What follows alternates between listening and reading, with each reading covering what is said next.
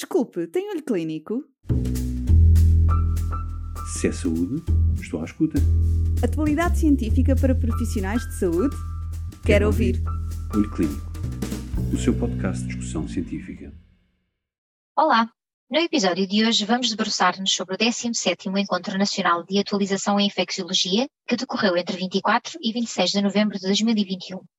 Os nossos convidados, o Dr. Frederico Duarte e o Dr. Ricardo Correia de Abreu, ambos médicos infecciologistas no Hospital Pedro Spano, vêm dar-nos em primeira mão as principais novidades na área da infecção por VIH e os atuais desafios na área de infecciologia. É do seu interesse ouvir até ao fim? Fico por aí! Olá, Frederico. Então, tivemos nós no ENAI, no último 17 ENAI, e um encontro que, enco- que acontece aqui no Porto de dois em dois anos. E então, qual foi a tua perspectiva em termos de comunicações orais do que foi lá apresentado sobre VIH? Que é que tu achaste? Olha, nós tivemos uma seleção muito, muito interessante. Alguns mais atualizados, outros menos atualizados, mas de qualquer forma as comunicações no geral foram incríveis. Ahm, houve, eu queria destacar algumas para esta conversa que vamos ter aqui. Eh, claro que se calhar eu, na minha opinião, vou dar importância mais uma coisa ou outra. Se calhar outros colegas vão achar ter uma opinião um bocadinho diferente, mas de qualquer forma eu ia falar de quatro ou cinco comunicações orais que me chamaram a atenção. Um deles, eh, do colega Cairo, que no fundo eles acabaram por. O título chama-se Impacto da Pandemia por SARS-CoV-2 no internamento de doentes com infecção por VIH num serviço de infecciosas. E eles foram tentar comparar, isto é interessante, eh, os semestres em anos diferentes, em 2019, numa altura em que não havia SARS-CoV, e 2021, e compararam eh, essencialmente o número de doentes internados por VIH nas enfermarias desse, desse hospital.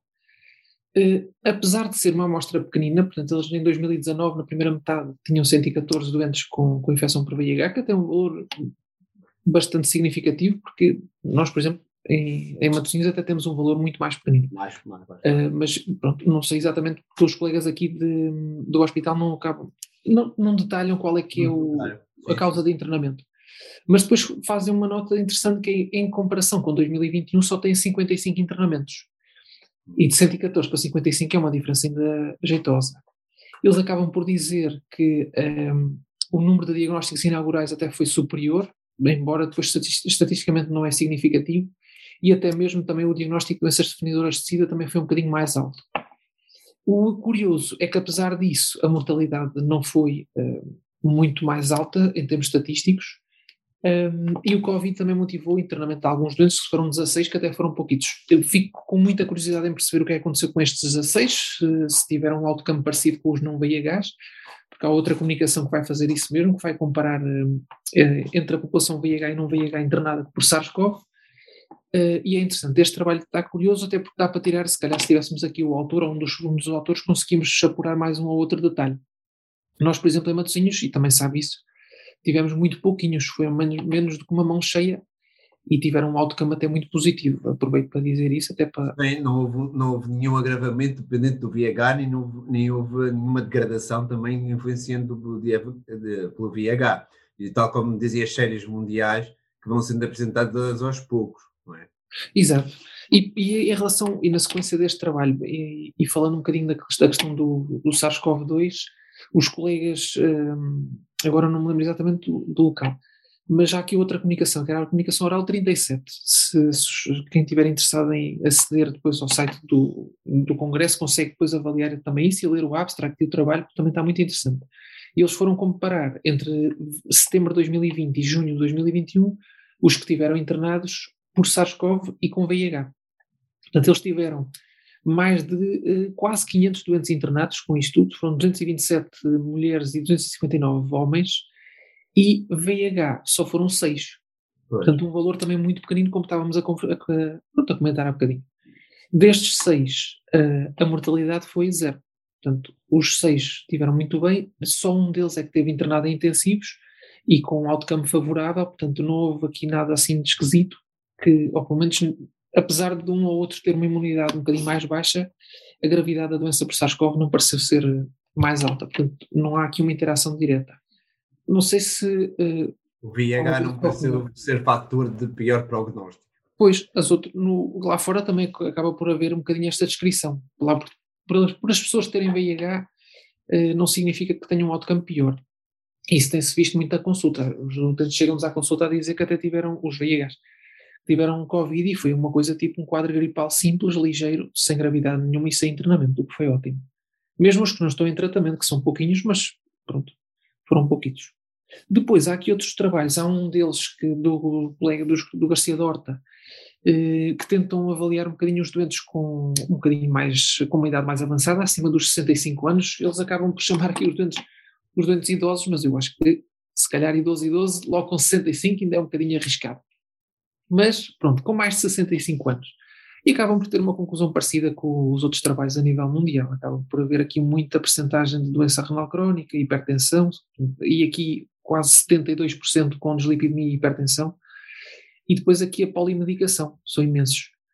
Uh, quase, já não tenho ideia, quase 40 doentes ou 35 doentes estavam polimedicados com mais do que 5 classes farmacológicas, excluindo a TARV. Portanto, o número de comprimidos era significativo, mas isso também é uma realidade que nós vemos na consulta.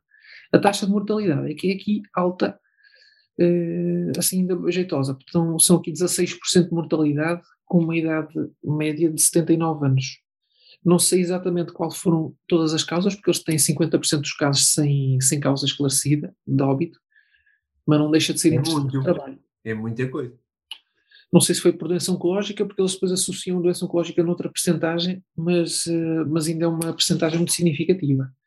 Depois, dentro ainda da, do VIH, há outro trabalho do Centro Hospitalar Lisboa Central que tenta caracterizar a população que abandona a consulta, uh, de VIH, claro, e abandona a consulta e o tratamento. E são aqui 5, 6 anos de seguimento, que é um trabalho até interessante.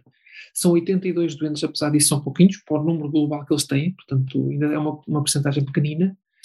E vê-se aqui, depois esmiuçando um bocadinho os detalhes e dissecando um bocadinho alguns pormenores deste trabalho, vê-se que há aqui muita, muitos imigrantes, portanto, se, provavelmente as pessoas até voltaram aos países de origem, se calhar há aqui uma, um valor muito elevado até de, de, consumo de drogas, de situação social desfavorável, que eu não sei exatamente como é que eles caracterizaram esta parte social, certamente será, se calhar se tivéssemos aqui o colega que escreveu, tínhamos este detalhe.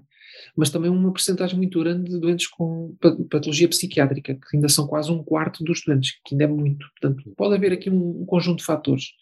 E isto é muito importante, é, é raro vermos estes trabalhos nos, nas comunicações orais e dissecar estes doentes, porque no fundo é um risco de saúde pública e se conseguimos estudá-los melhor, seria interessante até apurar mais um ou outro detalhe. Depois, queria destacar apenas mais dois trabalhos. São dois trabalhos muito bons. Um deles do Hospital de São João, com a colaboração dos colegas da pediatria que seguem eh, doentes infectados por VIH, menores de idade ou adultos jovens, portanto, ali na, na ordem dos 19, 20 anos. Está um trabalho muito interessante, foi muito bem apresentado. Eh, são poucos doentes, são só 22, eh, mas apesar disso, tiram aqui três ou quatro conclusões muito, muito, muito boas e que nos, se calhar, devem fazer refletir um bocadinho, porque estes miúdos já estão infectados há muito tempo. Estão infectados há muito tempo, têm uma adesão farmacológica que nem sempre é ótima, têm uma percentagem muito grande, quase um quarto, com múltiplas resistências aos antirretrovíricos. Portanto, este trabalho, para quem quiser eh, ver o abstract e a comunicação foi, está muito bem estruturado. E depois um, um, minuto para a última para a última comunicação oral, que é os colegas de Cascais que fizeram um trabalho incrível, que do ponto de vista, do ponto de vista logístico e informático deve ter sido uma, uma trabalheira, que eles conseguiram ver tudo o que seja diagnósticos de novo para o VIH de uma forma automática e conseguiram extrair isso. E a extração desses doentes que iam ao serviço de urgência foram quase 60 diagnósticos eh, de novo, portanto, num curto espaço de tempo, mais ou menos, menos de dois anos, mais ou menos, e, eh, e mostra aqui um atraso diagnóstico brutal, porque a maioria destes doentes foi avaliado por uma equipa clínica mais do que quatro vezes. E nessas quatro vezes, ao longo destes dois anos, falhou-se o diagnóstico VIH. Portanto, este trabalho está muito, muito, muito interessante. Muito interessante. Também achei, também achei. Uh, e dos postas? Em termos de postas, em termos de postas, acho que há a realçar os 13 postas que foram apresentados, que foram de bom nível, sem dúvida. Uh, realço cinco postas apresentados pela indústria. O que é que saliento destes trabalhos apresentados? Fundamentalmente, a conclusão de um trabalho, o 1489-1490, não em termos de eficácia, porque se nós conhecemos os trabalhos todos, a eficácia é boa, a tolerabilidade é boa, são todos os estudos já apresentados internacionalmente, Mas, fundamentalmente, aqui uma coisa que me deixou perfeitamente ciente dos riscos e dos problemas que nós tivemos em que a pandemia afetou as visitas presenciais com impacto nos dados. E isto é uma coisa que nós estamos a ver agora nos trabalhos, e isto acho que é preciso a gente chamar a atenção, que apesar da dificuldade, os ensaios clínicos têm que continuar e temos que nos esforçar, eh, porque estamos com períodos realmente muito difíceis e que é preciso estar sempre uh, atento. E diz aqui que as equipas de estudo mantiveram o seguimento dos participantes através de telemedicina, que eu acho que é hoje cada vez mais uma, uma arma a usar para seguimento de ensaios clínicos assim complicados com muitos doentes. O que é que me chamou a atenção nestes trabalhos? Realmente é mais do mesmo. Boa eficácia, boa tolerabilidade a longo prazo, às 96, às 144 semanas, hein? e nenhum desses ensaios trouxe alguma novidade daquilo que já tinha sido apresentado internacionalmente. Dos três trabalhos apresentados. O Congresso teve, teve o azar ou a sorte, não sei, isto depois depende da perspectiva, ter sido quase a seguir ao EAX, em que Exatamente. essa coisa. Estes trabalhos também tinham sido. Mas não ter, não ter o, o, brilhante trabalho que tenha sido feito. Dentro dos estudos em Portugal, do que foi apresentado no ENOI, há um estudo perspectivo que é de Matosinhos, e acho que realmente a equipa está de parabéns, claro, passo a, a a, a mais-valia da minha equipa, é lógico. Um trabalho em doentes que tinham eh, falência renal induzida pelo tenofovir, tinham passado para biterapia e que depois começaram bictegravir em regime comprimido único com o tenofovir a, a finamida.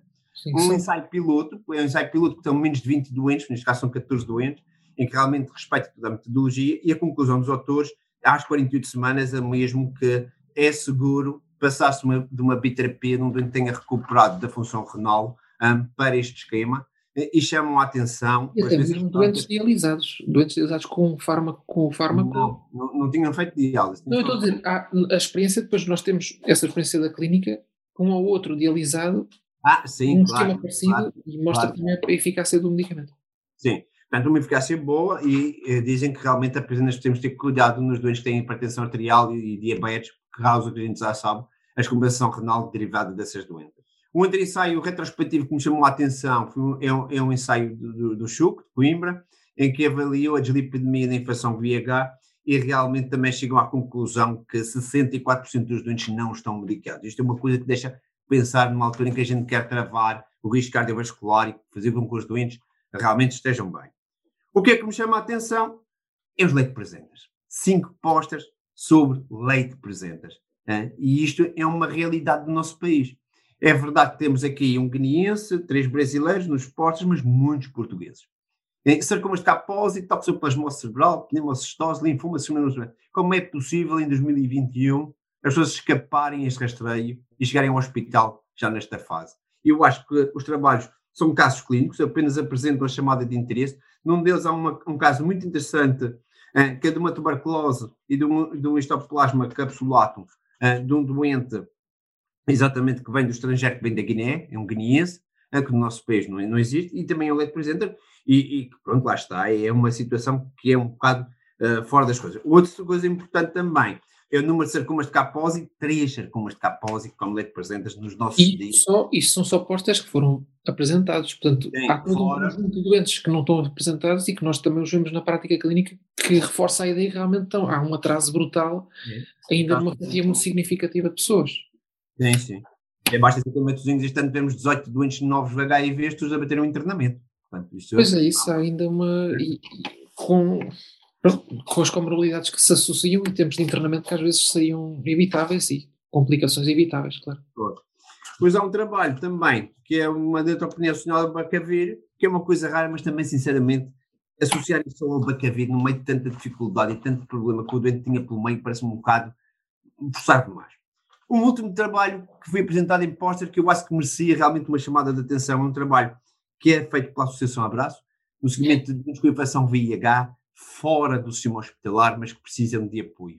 Eh, cada vez mais o VIH tem que ser dos hospitais, os segmentos têm que ser dos hospitais, temos que dar apoio a estas pessoas e este trabalho de abraço, para mim, vi com muito bons olhos, porque gostei mesmo, que é uma associação a vir cá para fora. E temos outros trabalhos também, a mesma coisa, pena não estarem presentes nestes, congressos e nestas reuniões. Em termos de postas, é mais ou menos tudo o que eu vi que me tenha chamado a atenção.